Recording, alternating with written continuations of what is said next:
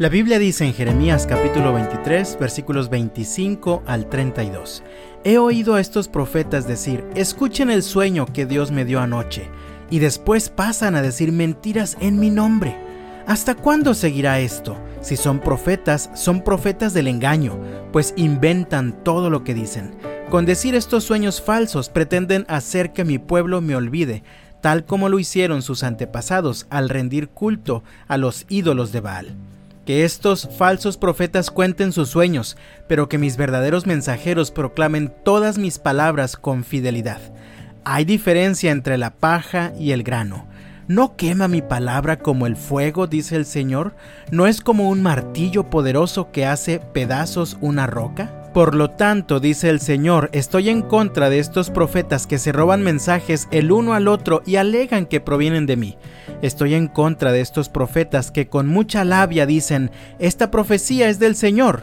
Yo estoy contra estos falsos profetas. Sus sueños imaginarios son mentiras descaradas que llevan a mi pueblo a pecar.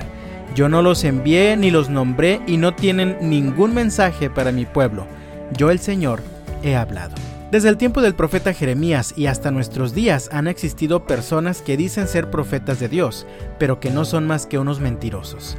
Dicen tener un mensaje que proviene del Señor, pero anuncian un mensaje estéril que proviene de su propio corazón, lleno de engaño. Como te dije ayer, Jeremías comunicaba al pueblo los mensajes que Dios le daba. Eran mensajes duros, eran llamados al arrepentimiento, eran advertencias que tenían el propósito de convencerlos de cambiar su vida, alejándose del pecado, para evitar su propia destrucción. Como ellos no querían cambiar y los mensajes que Jeremías les comunicaba de parte de Dios les eran muy molestos, preferían confiar en los falsos profetas que decían tener mensajes de Dios y que basaban según ellos en experiencias tan subjetivas y personales como los sueños. Y entonces decían cosas como, escuchen el sueño que Dios me dio anoche. Y lo decían como si de verdad fuera un mensaje que provenía de Dios, y por lo general eran mensajes que les brindaban una confianza fundamentada en la mentira de estos hombres. Les decían cosas como, no le hagan caso a ese loco Jeremías. Anoche el Señor me habló por medio de un sueño y me dijo que no tengamos miedo, que todo va a estar bien, que no tenemos que cambiar nada en nuestra vida. Todo estará bien. Sin embargo, la verdad era que el Señor realmente les estaba advirtiendo su inminente destrucción. Pero a veces preferimos escuchar mentiras cómodas en lugar que la verdad que incomoda. La historia se sigue repitiendo hasta nuestros días. Abundan supuestos siervos de Dios. Algunos se siguen llamando a sí mismos profetas o apóstoles que predican supuestos mensajes de Dios, incluso algunos basados en sueños. Déjame decirte que los sueños son experiencias personales, tan subjetivas y poco confiables que por lo general, cuando despiertas, no puedes recordar la mayoría de los sueños que tuviste esa noche, y los que puedes recordar los recuerdas incompletos o muy distorsionados. Son por lo general los sueños productos de tu mente y nada más.